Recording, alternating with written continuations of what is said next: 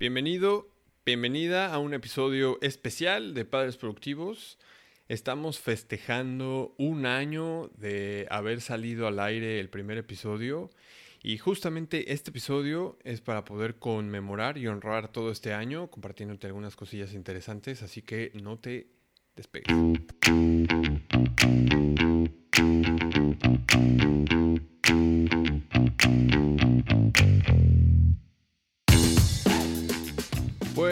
Pues estamos cumpliendo un año, hace unos días eh, cumplimos exactamente un año de haber publicado el primer episodio eh, y quiero aprovechar primero que nada y antes que cualquier cosa para agradecer de todo corazón a todos aquellos y aquellas que han sido parte de este proyecto agradecerte a ti que me escuchas ahora y que compartes estos ratitos conmigo, ya sea mientras estás conduciendo rumbo al trabajo, mientras estás corriendo, haciendo ejercicio, lavando los platos. Yo escucho mucho podcast mientras lavo los platos, o lo que sea que, que hagas mientras estás escuchando este podcast y compartes este rato conmigo. Gracias de todo corazón.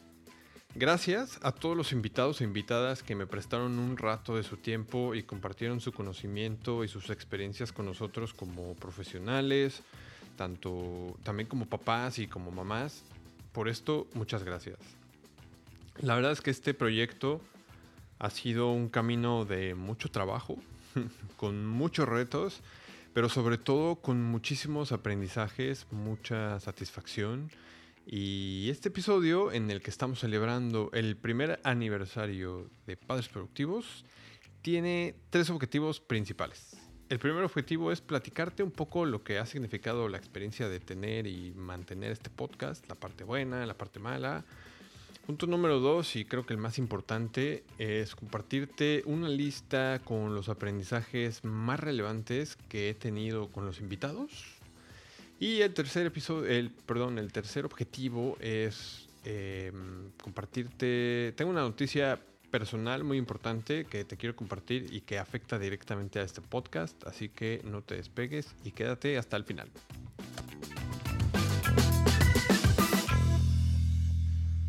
Bueno, pues como bien lo dijimos, estamos de aniversario, estamos celebrando. Pero bueno, después de 26 super invitados, 28 entrevistas, porque dos de ellos repitieron, y 34 episodios en total.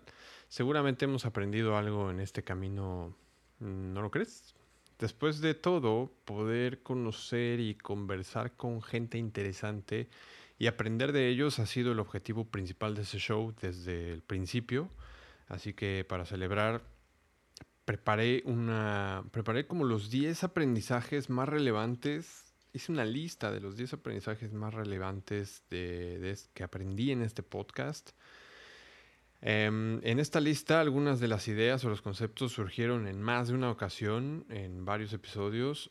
Otros solamente surgieron una vez, pero tuvieron tal peso o tal impacto que se ganaron un, un lugar en esta lista. Y bueno, estos aprendizajes, pues algunos son sobre paternidad y maternidad, claro, otros son de desarrollo personal, emprendimiento y por supuesto no pueden faltar los de productividad. Pero antes de entrar de lleno con la lista, quiero compartirte a nivel personal lo que ha significado para mí crear y sobre todo mantener este podcast.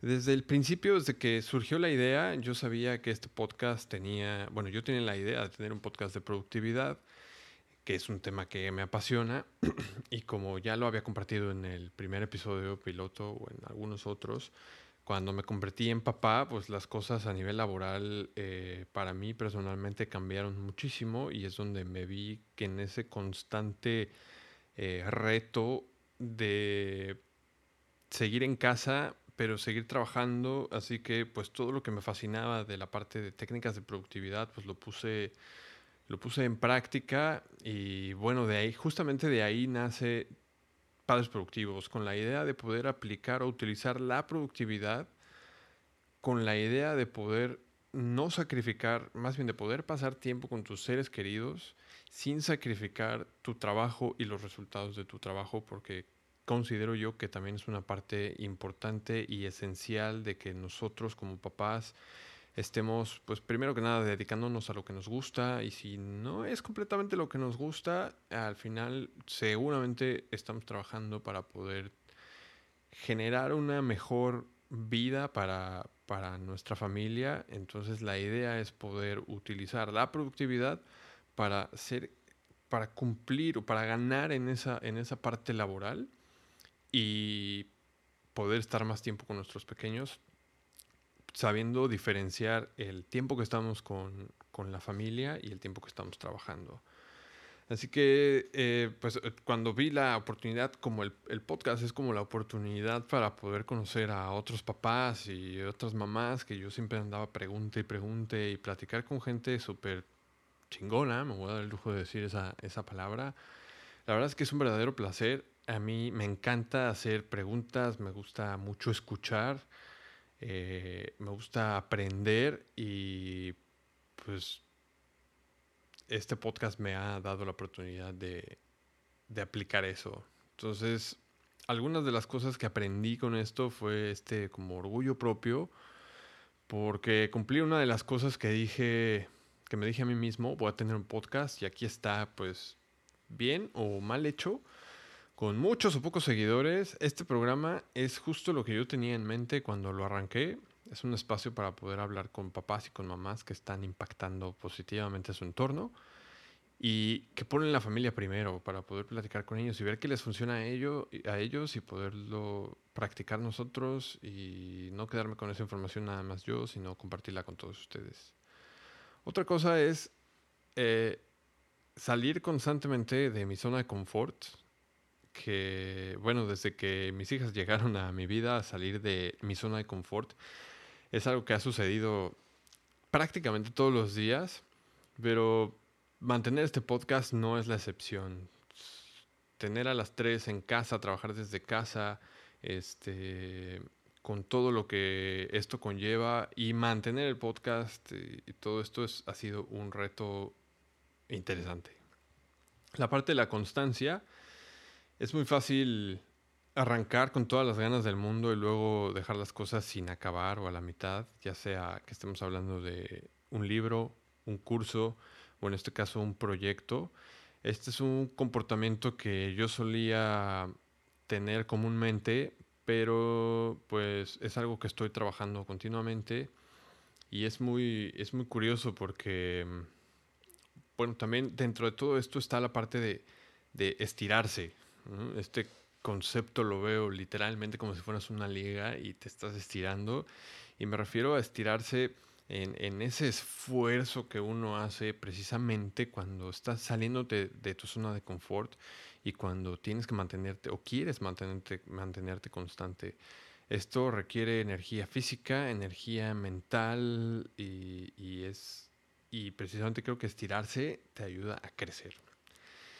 Y otra cosa que aprendí en cuanto a este, este podcast es que lo vas a ver más adelante en los puntos que preparé, pero se trata de ser flexible y no ser tan exigente contigo mismo y con tu entorno al principio del podcast yo me comprometí a sacar un episodio cada dos semanas. Sin embargo, mm, me pude dar el lujo de sacar un episodio cada semana y estuve así un rato. Estuve hasta los primeros 20 episodios, 26 episodios me parece, fueron...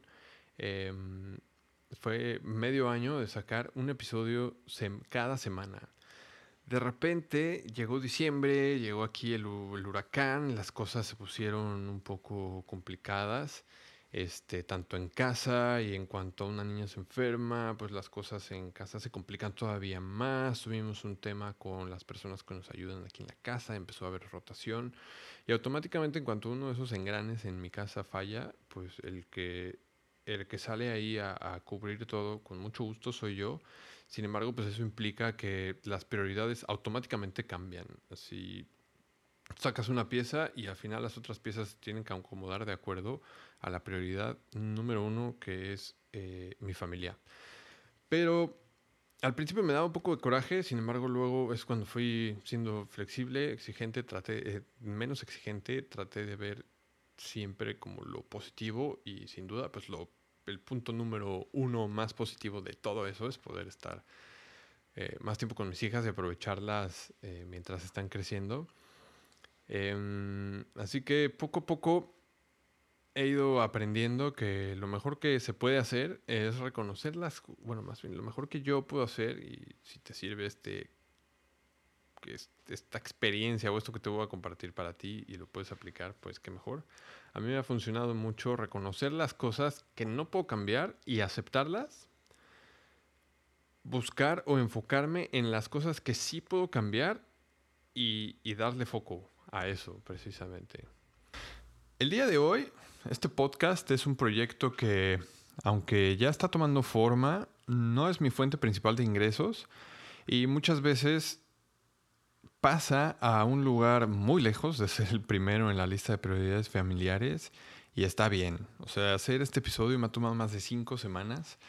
Y bueno, creo que de eso se trata la paternidad y la maternidad. No siempre vas a tener lo que quieres y la manera en, lo que, en la que lo afrontes al final es una oportunidad para enseñarle a tus hijos cómo lidiar con esta frustración. Y bueno, creo que ya me estoy poniendo un poco intenso, romántico. de todas maneras, no quería dejar de compartir contigo lo que ha significado para mí eh, este podcast en general, ya que es precisamente lo que me mantiene aquí al pie del cañón, a pesar de todos los retos que esto ha traído consigo. Y, bueno, pues tengo la sensación de, esa, de ese compromiso con, con este proyecto.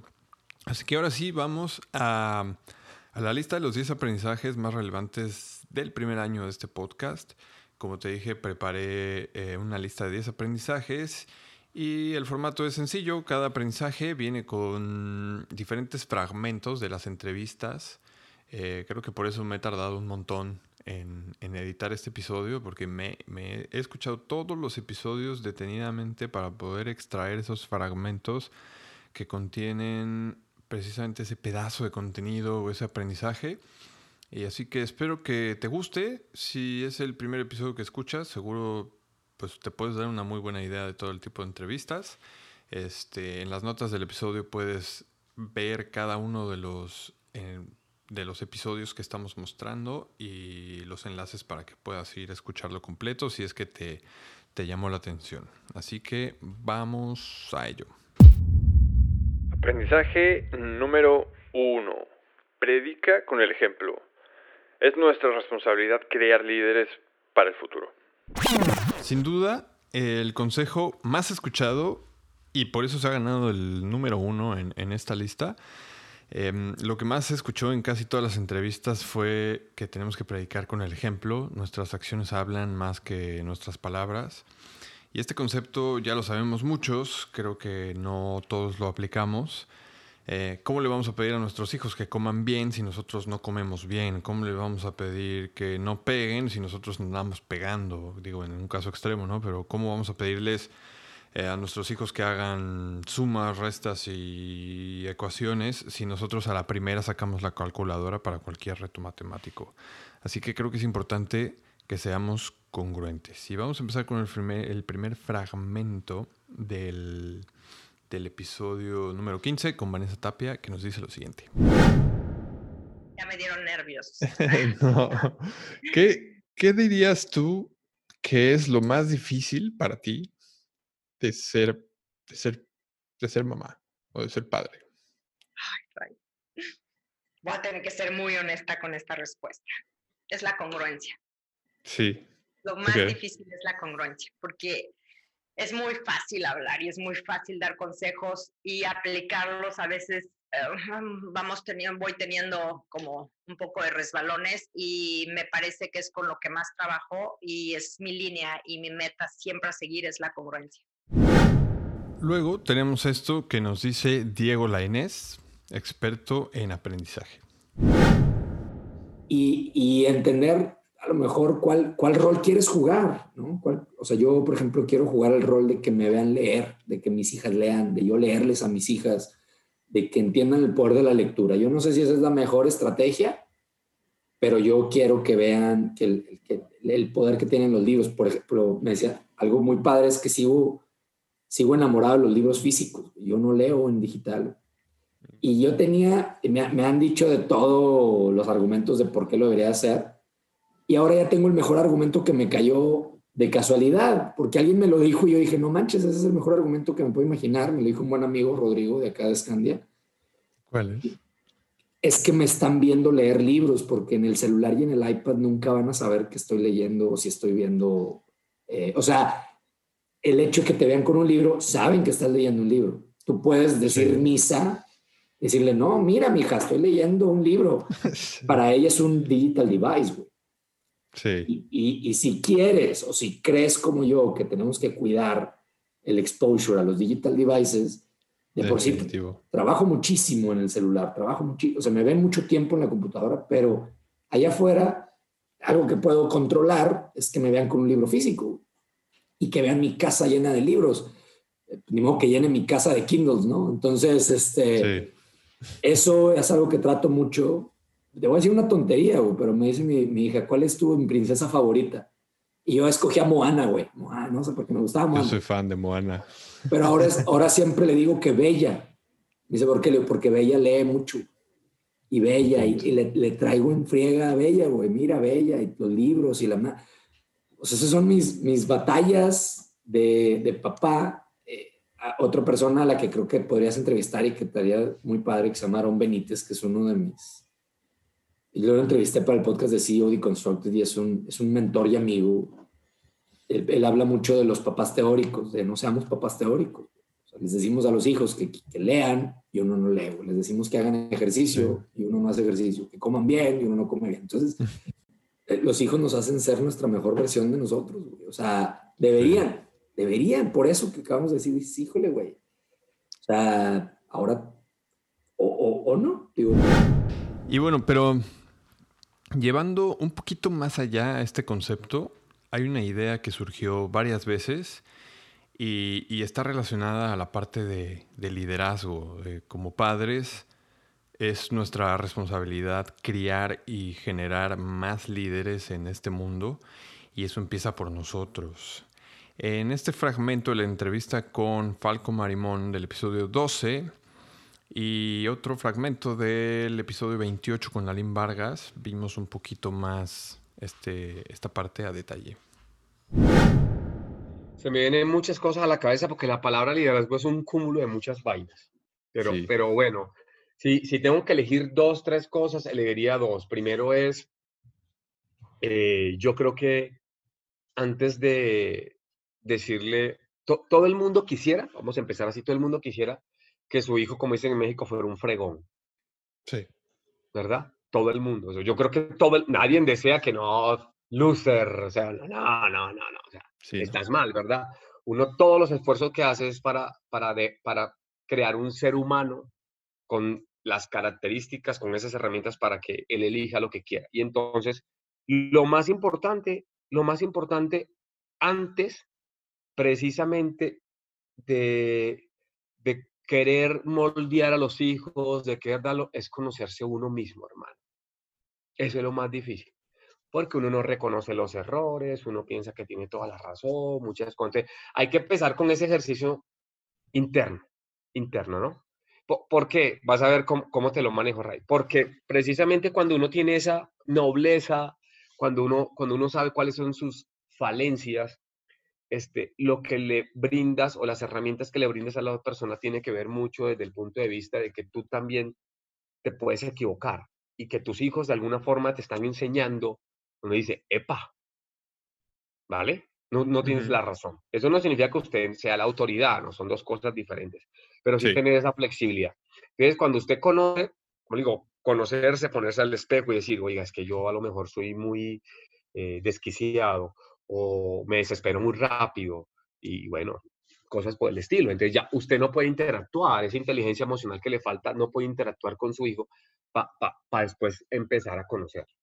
Sí. Eh, lo otro que, que tú dijiste es, cada persona nace con un carácter y la personalidad se va moldeando.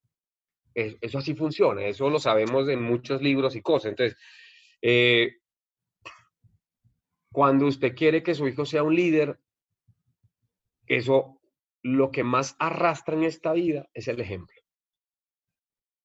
aquí podemos hablar y decir, y ay, mire que haga, hermano.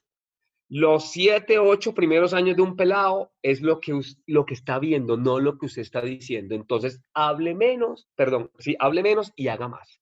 Sí, definitivo. Haga, hable menos y haga más. Y es sentarnos en la mesa. Si usted el valor es la integridad de la familia, siéntese en la mesa. Oiga, el celular no se usa mientras que comemos, pero acción, acción, o sea, hacer las cosas, aunque a usted le cueste. Y va a Predicar con el ejemplo, sí. Eso, total, esa es la vaina más difícil del mundo, hermano. Ser congruente, esa es la palabra, congruencia. Fíjate que el problema que tenemos ahorita, Ray, creo yo, es que hemos dejado de producir líderes. Hemos hecho gente buena, o sea, los papás les enseñamos a los niños, no le hagas a lo otro lo que no te gusta que te hagan a ti. Y hemos trabajado mucho en hacer niños buenos, pero no hemos trabajado mucho en hacer gente buena que sea líder. Tenemos un déficit tremendo y nos quejamos. Ay, qué mugrero de películas en, en este Netflix. Ay, mis hijas van a ver hasta la de Disney y trae algo que no me gusta. Nos quejamos de la basura, de lo que oímos, que el reggaetón, cómo trae esos, esas canciones, esas palabras de que pégame y pégame. ¿Cómo puede ser que estamos viviendo esto? Bueno, pues ¿dónde estamos nosotros? Tenemos que, que, tenemos que eh, agarrar el reto de decir, soy padre, pero no voy a ser solo padre micromanager de la vida de mi hijo. Voy a construirme una gran vida de liderazgo y lo voy a enseñar por el ejemplo. Por el ejemplo. Mi, hijo me va a ver dirigiendo una gran orquesta, que es mi vida, y el niño va a agarrar habilidades de, de ahí. Y yo así lo hice. Tenía un papá que tenía una fábrica y que vendía, y yo lo oía, estábamos de vacaciones y él seguía, no, no, no, le echaron agua, eh, este, tenía un centro de reciclado de papel y lo convertía en cartón y lo vendía como cajas y ah, no, ahora pesó más el cartón, ¿cómo que pesó más? Te lo mojaron, te hicieron trampa. Oíamos todo y aprendíamos y absorbíamos todo. Y, cada uno de los tres hermanos mostramos liderazgo en diferentes áreas de nuestra vida súper distintas. Eh, mi hermana es pintora con mucho éxito, mi hermano también abrió su propia fábrica de otra cosa, este, y yo abrí, yo aparte del kinder, abrí una escuela para padres para ayudar a las mamás a tener una maestría en educación. Entonces, cada uno de nosotros buscamos nuestros caminos, pero te aseguro que fue porque tuvimos grandes líderes, modelos de cómo tratar a la gente, de cómo, de cómo cuando tienes que correr una persona, cómo hacerlo, o sea, todo nos tocó vivirlo. Entonces, cuando llegamos a la edad adulta, no batallamos en navegarla. Bueno, pues este fue el primer aprendizaje y creo que sí es importante eh, que aceptemos el reto de ser congruentes, de poner nuestro dinero donde está nuestra boca, por así decirlo, como el dicho en inglés. aceptar el reto de, que si queremos un mundo con líderes para nuestros hijos, lo mejor que podemos hacer es poner el ejemplo. Y ahora sí, vamos al siguiente aprendizaje. Aprendizaje número 2. Confía en ti y no te tomes las cosas tan en serio. Si tuvieras acceso a una máquina del tiempo y pudieras viajar a la mañana en la que estabas cumpliendo 18 años, em, te metes a la máquina del tiempo y cuando abres la puerta sales al closet en tu habitación esa mañana, ¿qué te dirías? Esta es la pregunta que, em, que me gusta mucho y que le hice a muchos de los invitados porque de algún modo es como esa oportunidad de, como de poder condensar o empacar tu experiencia a lo largo de tu vida adulta y nos da una serie de consejos que seguramente nos servirían a nosotros mismos y de algún modo a nuestros hijos también. Creo que este más bien va para la parte de papás pero siempre pensando que nuestros hijos o ya están por ahí, por los 18, o en algún momento van a llegar ahí. Así que aquí lo interesante es, es que una de las respuestas más comunes fue confía en ti y no te tomes las cosas tan en serio. Así que los próximos fragmentos em, pues corresponden a este aprendizaje. Y esto es lo que nos dice Jesús Loya en el episodio número 3. 18 años, ¿qué le dirías? Em, que confíe en él. Que confíe en él. que confíe en que sus decisiones inconscientes al final están fundamentadas y basadas en su conocimiento, en, sus valores que ya tiene y en sus metas que tiene. Yo, yo creo que le diría confía, confía, confía. Y me lo diría a los 30 también. Tengo 45 años, Ray. Yo creo que me lo diría a los 18, a los 25, a los 30, a los 35, a los 40. Porque vas creciendo, Ray, y te vas dando cuenta, volteas para atrás y te das cuenta que sí hay muchas, muchos desafíos ah, o problemas, como le quieran llamar. Sí hay muchos desafíos y todo se resuelve, todo se resuelve, todo se resuelve. Me gusta la palabra desafíos. Desafíos. Entonces, yo creo que son cosas que yo aprendí muy grande, Ray. Yo a los 38 años sufrí una situación financiera muy fuerte. Estuve en, pensamientos suicidas tres días. Este, y como que ahí fue, ahí aprendí esta parte de todo se resuelve.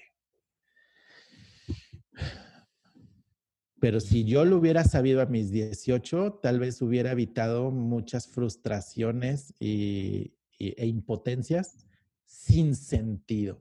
Y hoy me lo repito mucho. Y aquí, Charlene Solís del episodio número 5 nos dice que tú tienes las llaves, las llaves de tu vida y mm, me pareció bastante atinado. Y yo lo que me diría es como, mm, vas a tener la vida que tú construyas. La llave de tu vida la tienes tú. No es una cuestión de bien y mal, como yo lo veía en ese entonces, que todo era muy malo o todo era muy bueno. Es como las reglas del juego yo las pongo. Tengo la llave de mi vida y si me quiero y me acepto y creo en mí, todo lo demás va a ir por sí solo. Y, aquí lo que nos confiesa Claudia Gutiérrez del episodio 23 sobre qué se diría a ella misma eh, a los 18 años me pareció mm, muy gracioso. ¿Qué le dirías a la Claudia de, de ese día? No te cases. Sí, o sea, vive tu vida, salte de tu casa y no va a pasar nada. Haz lo que tú quieras. Okay. Haz lo que tú quieras. Confía en que todo va a estar bien y vas a ver que vas a salir bien. Y bueno, como bien decía el abuelo de Pancho Mendiola, el invitado del episodio número 10, caminando se acomodan las calabazas y en este fragmento nos explica a qué se refiere con esto. Y nos despedimos del aprendizaje número 2. Em, pues algo, algo que, me dijo mi abuelo, que siempre me decía mi abuelo, eh, y era caminando se acomodan las calabazas. o sea, eh, es, como esta alegoría, una carreta de, calabazas, ¿no? Que, que si tú vas acomodando un chorro de calabazas, eh, conforme la carreta va avanzando y, va, va por este terreno con piedras, con el mismo movimiento de la carreta, todo va cayendo en su lugar. Y, es eso. O sea, la neta es que sí, eh, con, esa es la, principal enseñanza. O sea, como todo se acomoda eventualmente, nada más hay que seguirle avanzando. Aprendizaje número 3. Ser flexibles y adaptarnos. Si algo nos ha dejado claro el año 2020 es que las cosas se pueden salir de nuestro control en cualquier momento y ha sido un año con muchísima incertidumbre, muchas pérdidas a varios niveles, pero también ha sido un año que nos ha puesto a prueba a todos, especialmente en eso de la adaptabilidad y ser flexibles. A nivel personal, esta es una de las mayores lecciones que, que me han dejado mis hijas hasta ahora o por ahora. En, lo digo porque en mi casa, teniendo trillizas, o siendo papá de trillizas, o siendo padre de trillizas, las rutinas bien establecidas son la salvación. Es a lo que nos podemos acercar si queremos que las cosas fluyan tanto para ellas como para nosotros. Sin embargo, no siempre se puede seguir con el plan y lo mejor que se puede hacer en esos momentos por el bien mental de mamá y de papá es sabernos adaptar y trabajar nuestra creatividad. En el episodio 5, Charlene Solís, neuroterapeuta, nos comparte esto sobre ser flexible tanto al educar como al ponerse objetivos. Creo que nuestra mayor habilidad como especie es la flexibilidad eh, y flexibilidad para aceptar, flexibilidad al educar, flexibilidad al ponernos objetivos y siempre hay alternativas. Las cosas que nosotros damos por hechas, mm, siempre, siempre hay una vuelta diferente. Entonces, hacer las cosas con, con amor, con disfrute, con conexión, con coherencia, porque creo que de eso va la vida. Y esto es lo que nos comparte Bárbara Barragán en el episodio número 9, donde hablamos sobre descubrir el sentido de tu vida. Pues, el tiempo no es lineal, o sea, el tiempo es espiral, ¿no? Entonces, a veces hay que, en esta flexibiliza, flexibilidad, ¿no? Como volvernos un poco humildes, decir, bueno, no pude con todo. Sí. Y voy a dormir en paz. Pude con, o sea, hice lo que pude, verdaderamente lo que pude. Hay una frase muy linda que me gusta, dice, lo que no está en tus manos es porque está en mejores manos. Mm. Entonces, si realmente hiciste lo que estaba en tus manos y eso ya no está en tus manos, es porque está en mejores manos que las tuyas, confía. A mí en lo personal esa frase me encantó. Lo que no está en tus manos es porque está en mejores manos. Bueno, y todo esto no solamente es con, los hijos, obviamente también eh, va con tu pareja, que es una parte súper importante. Y en este fragmento de la entrevista con Patti Villarreal, en el episodio 18, nos dice un poco más sobre esto. Entonces, lo que les digo mucho a las parejas es, lo primero, empatía. O sea, cada persona tiene sus días buenos, sus días malos. Hay, hay veces donde a tu pareja le va a costar más esta situación y, o viceversa. Entonces, mucha empatía, ¿no? Dos, otra vez flexibilidad.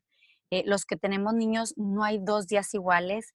Las exigencias de nuestros trabajos cambian. O sea, yo hay días que tengo más citas, más terapia y otros días más tranquilos. Eh, hay que sabernos adaptar y, ser flexibles a eso. Lo otro también es muchísima paciencia, ¿no? Paciencia con la familia, paciencia con tu pareja.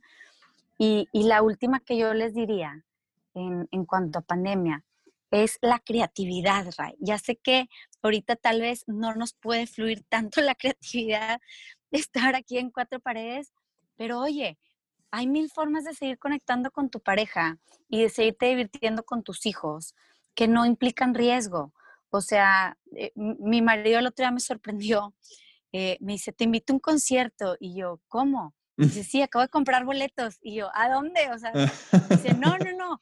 Me dice, es que Ellie Goulding, que es una cantante inglesa, me dice, va a dar un concierto online en vivo. Y compré boletos digitales. O sea, una cosa, Ray, de, no sé, 12 dólares. O sea, fue una bobada. Sí. Y, y llegó este, con una botella de vino, llegó con quesitos y, y jamones y, y bueno, yo llegué un poco tarde al concierto porque me sorprendió y yo ya tenía cita, pero bueno, llegué 15 minutos tarde, pero al final nos sentamos en la sala a ver Ellie Golding con vino, galletas, quesito y, y jamones fríos. Y pues estuvo padrísimo. Y ahora viene el aprendizaje número 4. Salte de tu cabeza, piensa menos y siente más. Este tema para mí es uno de los que más trabajo personal me ha costado. Es algo que surge constantemente en mis sesiones de coaching parental y salió varias veces en las entrevistas. Este primer pedacito, este primer fragmento es con Vanessa Tapia, mi, mi, coach de vida y mi coach de parenting, es la madrina del podcast y es en el en el episodio 1, donde hablamos sobre las emociones. Sería que aprendiéramos a sentir más y a pensar menos. Tal vez es una frase que ya está sonando y me encanta que esté sonando, pero sí es una gran tarea. Si todos empezáramos a sentir más y a pensar menos, vamos a ver generado inmediatamente un gran cambio en nuestra vida. Y aquí En este fragmento, Vero Fuentes, que es terapeuta y sanadora holística, que estuvo con nosotros en el episodio 11, nos dice lo siguiente. Y te voy a decir otra cosa que se vuelve muy compleja para muchos, pero tiene que ver con piensa con el corazón y siente con la cabeza. ok. A ver cómo piensa con el corazón. O sea, que me, me, resuena como a intuición. Exacto, o sea, exacto. Y tan, cosas tan sencillas como, se me hace que la leche no le está cayendo bien, ¿no? O sea, es como, no, pero el doctor nos dijo que esa es la leche Ultra Plus, no sé qué, no sé, hay algo que me dice que la leche no le está cayendo bien. O cosas como, ¿sabes qué? Este, no, la cuna, esa cuna no, siento que es peligrosa. O, o sea, cosas tan sencillas que tu corazón te dice, pero que muchas veces por estar leyendo libros de crianza, que ojo, son muy positivos, pero cuando dejas de escucharte para llenarte de información de terceros, entonces, ¿qué pasa? Que las consecuencias de eso no las asumes porque no tomaste tú la decisión, la tomó un libro.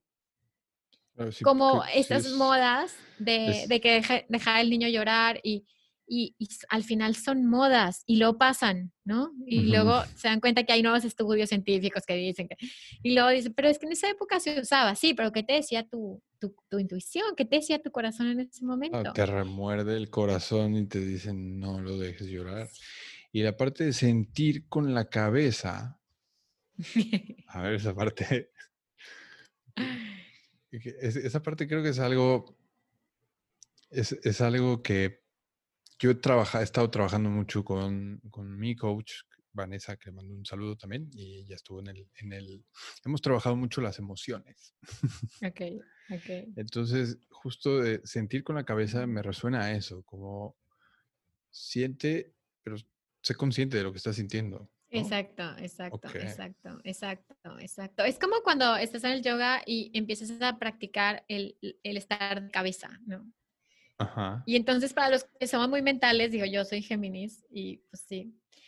Eh, entonces queremos pensar, pensar y rápido, rápido, rápido. Y, y a veces es, a ver, güey, volteate para que tu cabeza esté abajo, ¿no? Entonces, ¿qué significa esto? Que que al final tu cabeza cree que, está resolviendo algo. Pero es el ego, al final es el ego.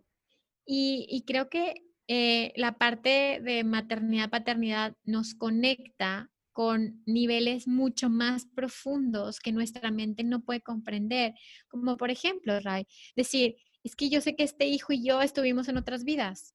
Lo siento súper familiar. Y, y este otro hijo siento que fue mi papá en otra vida y siento que él, o sea, no sé, empiezan a suceder cosas que dices, no, no, estás imaginándote cosas, pero tu corazón lo siente.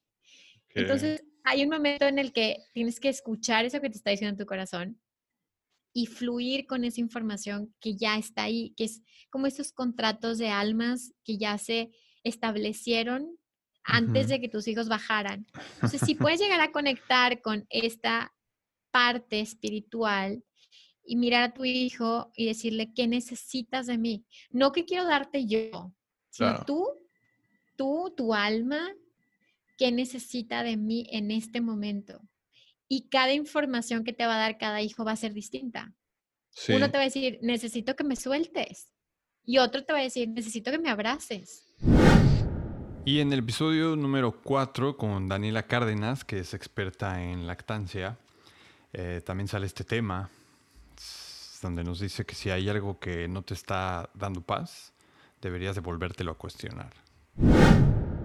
Y una de mis personas favoritas del Conscious Parenting siempre habla de, de esa paz, como que vivimos mucho en la cabeza, ¿no? En el deber ser. Y incluyo la lactancia. Es que hay que lactar porque hay que lactar porque es bueno para los niños, porque los protege, porque es lo mejor, porque todo lo que quieran. Y es todo el deber ser de tantas cosas y tenemos acceso a tanta información hoy en día que todo lo queremos hacer bien. Si no te está dando paz, vuélvetelo a cuestionar, ¿no? O sea, al final todo lo que hacemos, yo creo que si se pudieran llevar algo es que siempre sálganse de la cabeza cuando algo les está quitando la paz y los está sacando como esa vibración de paz, de amor, vuélvanselo a cuestionar y, que, que la brújula y el radar sea vivir una vida más en paz, vivir una vida más rica y llena de amor y de, emociones positivas y eh, cuestionar todo aquello que aunque sea el deber ser, les está quitando esa paz, ¿no? Entonces yo creo que, que estaría bien que nos guiáramos por esa brújula y pues es lo que se me ocurre. Y en el episodio número 26 con Ani Priego nos estuvimos hablando de micromachismo y obviamente de maternidad y paternidad. Se refuerza con el siguiente fragmento que nos dice lo siguiente. El de permitirnos sentir todo, sentir cuando algo nos molesta, eh, dejar que nuestros hijos sientan y lloren, siendo hombres y sean mujeres, que, que puedan expresarse y que nosotros también nos permitamos sentir, incomodarnos y, y, sacarlo. Así como digerimos la comida, tenemos que digerir los sentimientos este, y poderlos y poder liberarnos de, de ellos. Y como papá es súper importante, hablando de que de todo esto de ser papá y mamá en este podcast, yo creo que yo he tenido experiencias donde me he tenido que dar cuenta de eso de que digo todo está bien, todo está bien y no, no, no es cierto. Hay veces que no está bien. Entonces permitirnos sentir para vivir. Permitirnos sentir para vivir. Espero que después de esto que hayas escuchado te animes a ser un poquito más consciente y salirte un poquito más de tu cabeza y empezar a sentir un poquito más. Vamos al siguiente aprendizaje. Aprendizaje número 5. Tu salud, ya sea mental y física, y el bienestar de la pareja son lo primero. Y para este ahí te va una pequeña historia. Yo recuerdo mucho cuando estábamos esperando a nuestras hijas que el ginecólogo que nos atendió y nos ayudó a lograr el embarazo, eh, que nos, nos ayudó a lograr el embarazo exitosamente, quiero aclarar.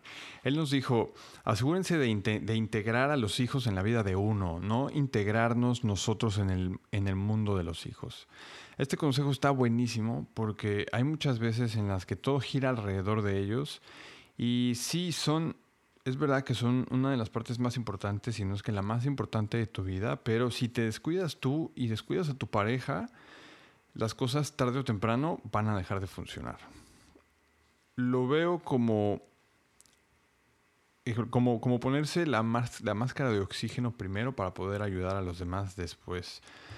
Yo tengo ya poco más de medio año, más de seis meses despertándome, no, de hecho, miento, tengo casi siete meses em, donde me estoy levantando a las cinco de la mañana y el objetivo principal de esta rutina es poderme dedicar un tiempo exclusivamente para mí y poder llenar mis vasijas o mis diferentes niveles de las secciones o partes más importantes para mí. ¿no?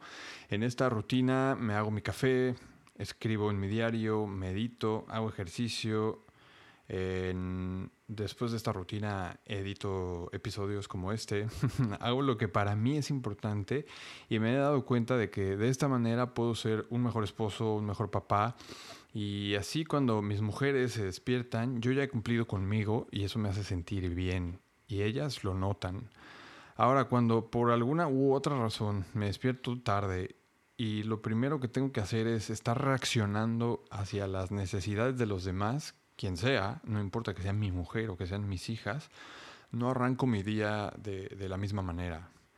En el siguiente fragmento del episodio 18 con Patti Villarreal, eh, ella nos cuenta este concepto que a mí en lo personal me gustó mucho, en el que plantea a la familia como una empresa. Y si la cabeza o el CEO o el director está mal, la familia o el negocio van a estar mal.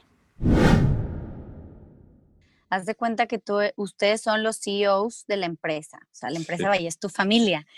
Entonces, cuando alguien llega a un puesto muy alto en una empresa, se le paga por su conocimiento y su experiencia y obviamente por su tiempo. Entonces, tú, tú eres el CEO y la CEO de tu casa. Entonces, dentro de las horas que te dé el día, tantas están dedicadas al trabajo y tantas a la familia, pero también tiene que haber tiempo personal y es parte de una buena adaptación y una buena salud mental. Entonces, dentro de esas horas del día, ¿qué cosas puedes delegar para que no comprometas lo que más te importa a ti, que es tu matrimonio, tu familia, tus hijos y tu persona. Las tres cosas. Sí, sí, sí, sí. Entonces, pues si tú me dirías, ¿qué, qué, qué debe de ser para una buena adaptación? Saber delegar, saber ser flexible, saber pedir ayuda, saber organizarte también, el anticiparte a las situaciones y mucho, mucho, y yo creo que parezco disco rayado, autocuidado, Ray. O sea, me toca ver a papás y mamás drenados en consulta que piensan que ser buen papá o buena mamá es darlo todo y no tener un minuto para ellos. Y justo es todo lo contrario. Yo totalmente de acuerdo.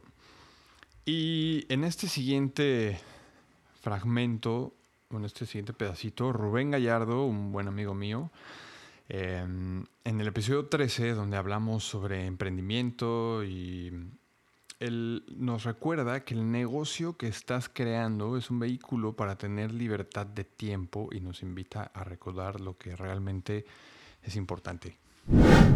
Creo que un consejo que les daría y que me lo doy a mí mismo es recordar que el negocio que estás creando, aunque tenga un propósito fuerte y aunque sea algo que realmente te apasiona, recordar que lo estás haciendo porque es un vehículo para obtener libertad de tiempo, libertad financiera. Y creo que número uno es libertad de tiempo. Entonces, como darle prioridad a lo que verdaderamente es importante. Y, algo que me digo, o sea, esto me lo estoy diciendo a mí mismo, es como estar muy conscientes de que los niños y los bebés crecen muy rápido, ¿no? Y que, pues... Sí, definitivo darle, darle, tener, la conciencia de eso y entonces buscar balancear tanto estar presente ahí en las cosas que son importantes en tu familia y en tu negocio. Y creo que aquí la clave en el, en el caso del negocio es ser muy eficiente. Eh, buscar esas cosas que, tú, Ray, lo, lo, aplicas mucho y lo, hemos hablado mucho, o sea, buscar ese 20% que te dé el 80% de los resultados en tu negocio, para que entonces puedas dedicar el tiempo a, a, las cosas que realmente son importantes. Y no porque tu negocio, tu empresa no lo sea, pero justamente lo que, lo que dicen que le preguntan a personas que están a punto de morirse de qué se arrepienten y nadie se arrepiente de no haber trabajado más, ¿no? Entonces... Y aquí, Aristides Díaz, en el episodio 17, Aristides es una de las almas más libres que conozco. Aquí nos comparte una de las cosas que más le costó trabajo en su paternidad, que fue gestionar la alta demanda que tienen los hijos o los niños naturalmente. ¿Cómo has logrado gestionar esa sensación de la, de la constante demanda? Bueno, va creciendo el hijo y las demandas son, son diferentes, pero tuve que aprender a decir que no, por ejemplo. O a decir, esto va a ser de esta manera. Ahí también son cosas que yo aprendí mucho de, de mi mujer, ¿no? Como que yo me metía totalmente en el mundo de él y me absorbía y aprender a integrarlo a él en mi mundo y no solamente yo irme al mundo de él para estar más funcionales. Y eh, y, darme cuenta de que él también tiene que aprender que hay veces que no estoy para él, porque necesito estar para mí. Sí, eso también es importante. Sí, claro, eh, el problema no es hacerlo, el problema es hacerlo sin sentirse culpable. Y aquí, en este siguiente fragmento, Daniela Cárdenas nos platica sobre la diferencia de su día cuando ella está bien y cómo reacciona hacia los diferentes escenarios o situaciones y la diferencia cuando no está bien. No sé qué decirte, no, se me agarra súper en curva, así como hack. Mira, no, sí te voy a decir algo, sí te voy a decir algo, es un poco vago, pero te prometo que es súper real. Sí.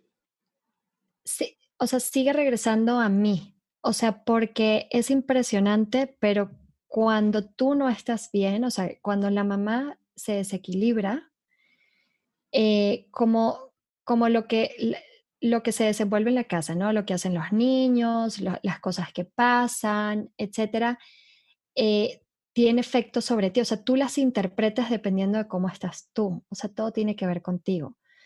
Eh, cosas que hacen mis hijos o, o, que rutinas que tenemos aquí, a lo mejor alguna mamá le picaría un botón y yo soy feliz, me explico, o viceversa, a lo mejor yo puedo ver otra rutina que diría, Dios mío, me puedo morir y esa mamá y esos niños están felices. Entonces, yo te diría, te digo que es un poco vago, pero yo creo que yo creo que va por ahí, porque hay veces que es la misma rutina, pero está fluyendo deliciosa y hay veces que es la misma rutina y, y, están habiendo problemas. Entonces, al final tiene que ver, yo creo que un poquito con eso, ¿no? Sí, la percepción es diferente. La percepción es diferente, entonces como tú respondes diferente, se empieza a ver como una disfunción a cuando tú respondes eh, adecuadamente. O sea, es, es eh, eh, te, te, no sé, se bañan y dejan la toalla y toda la ropa tirada. Si les echas un grito y te enojas y los regañas y otra vez volviste a dejar, probablemente de ahí se va como a medio, ya como que ahí la noche o la tarde no fluyó tan bien, a que si tú les dices, oye, mi amor, ¿cómo ves? Para mí es súper importante que por favor me ayudes a que el baño quede recogido. Por favor, puedes decir, ay, sí, claro que sí, mamá, voy, recojo ya. No, me explico, o sea, y fue la misma situación. Entonces yo creo que está mucho más como en eso que, que en algo específico, ¿no? O sea, como que la verdad es que la rutina entre semana es prácticamente igual todos los días y luego el fin de semana es mucho más libre, eso es parte de lo que hacemos aquí, pero sigue siendo más o menos igual, o sea, es libre y, así es, ¿no? Eh, creo que depende de eso. Y obviamente el papá también, ¿verdad? El papá también tiene que estar equilibrado. Exacto. Sí, sí, sí, Exacto. Y el último fragmento del aprendizaje número 5 sobre estar bien uno y ponerse como prioridad Em, Ana Pau Garza, que es experta en sueño infantil, en el episodio número 27, nos platica cómo es que empezar a dormir y conscientemente dedicarse tiempo a ella y a su pareja literalmente les cambió la vida después de haber tenido el primer bebé. Y esta es la parte donde nos lo explica. En el que, claro, iba a haber retos, pero no implicaba ese dejar a tu niño llorar solo, ¿no?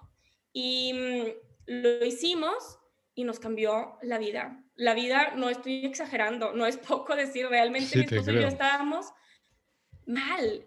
Y entonces mi esposo me decía, mi amor, creo que vale la pena que, que le des más por aquí, porque realmente nos cambió la vida. Mi matrimonio, otra vez éramos un matrimonio feliz, teníamos tiempo para ser pareja, teníamos ánimos de ser pareja y de ser papás, y empecé a ser una mucho mejor versión de mí como persona y como mamá y dije, ay, no es que era mala mamá, es que estaba muy mal yo y no me daba cuenta porque estaba metida en esta nube de, de malestar, depresión, ansiedad, donde ya no podía. Y entonces fue de verdad una experiencia muy reveladora y muy impresionante. Y por eso para mí el tema del autocuidado es tan central en mi práctica. Eh, el slogan de Sleepy es, es, bienestar familiar porque realmente lo que yo busco con esto no es hacer que tu hijo duerma, es hacer que la familia esté bien. Realmente buscar cuál es esa fórmula y esa manera en que tu familia va a sentirse bien. Porque ahorita, eh, Ray, seguramente tú has escuchado mucho de esto, la hiperparentalidad, los padres helicópteros. Sí. Están, están esos dos extremos, ¿no? El papá desentendido, que no hace nada, que no se involucra, o negligentes o abusivos, está ese extremo. Y está el otro extremo de el papá que quiere hacer todo, que quiere ayudar muchísimo a sus hijos y quiere ser perfecto y quiere hacerlo todo bien y que no les falte nada y que no se frustren y que no lloren. Y caemos en el otro extremo y tampoco es bueno, aunque suena más bonito, aunque ciertamente está mejor que golpear a tu hijo, claro, no es el balance, no es lo correcto. Los niños necesitan también que impulsemos esa independencia natural, que les demos espacio de desarrollarse y sobre todo, Ray, necesitan tener a papás sanos, que estén cuerdas para poder Felices. ser papás. Realmente, yo insisto mucho en esta frase, em, que para mí fue la experiencia, los niños no necesitan papás perfectos, eh, necesitan papás felices. Entonces, sí. busca hacerlo. Necesitan papás que quieran estar con ellos, que tengan ganas de convivir, de jugar, de interactuar. Eso es lo principal para un apego genuino con tu hijo, que tenga una mamá que quiera estar ahí y no una mamá que está deprimida y no puede más con su alma, pero dormimos juntos. Pues sí. Eh, hay mucho más que eso, no todo es tal cual dice el libro de textos. Pues efectivamente, los niños no necesitan papás perfectos, los niños necesitan papás felices. Y si te das cuenta, ya varias veces que, que se ha escuchado de decir de, la, de parte de los invitados que no todo tiene que ser como, como lo dicen los libros de texto. Por eso es que hasta aquí me parece que es importante hacer un poquito de reflexión y saber que si haces una combinación de estos cinco aprendizajes que llevamos hasta ahora, en el que primero tienes que estar bien tú para poder, tú para poder estar bien con tu pareja y tienes que estar bien con tu pareja para que las cosas en tu casa, en caso de que estés viviendo en, en una familia pues tradicional de papá, mamá e hijos, pues que funcione bien. O sea, lo mejor es estar en equipo.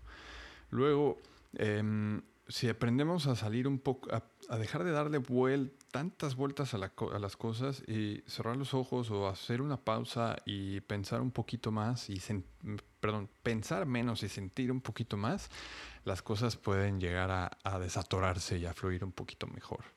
Hablando de fluir, pues en el aprendizaje número 3 vimos em, cómo es que ser flexibles y adaptarnos es lo mejor que podemos hacer en cuanto a educación, en cuanto a crianza, en cuanto a profesión, en cuanto a muchísimas cosas.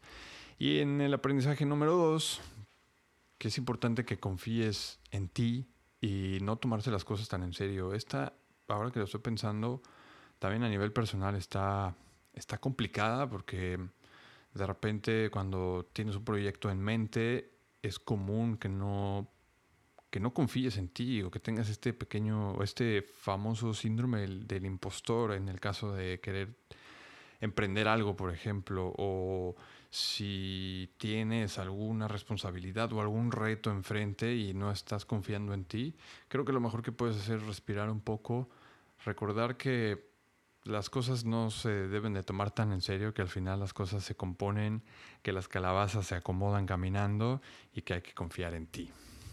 Y el primero, que yo creo que es por ahora de los cinco que llevamos, es el más importante, número uno, donde dice predicar con el ejemplo.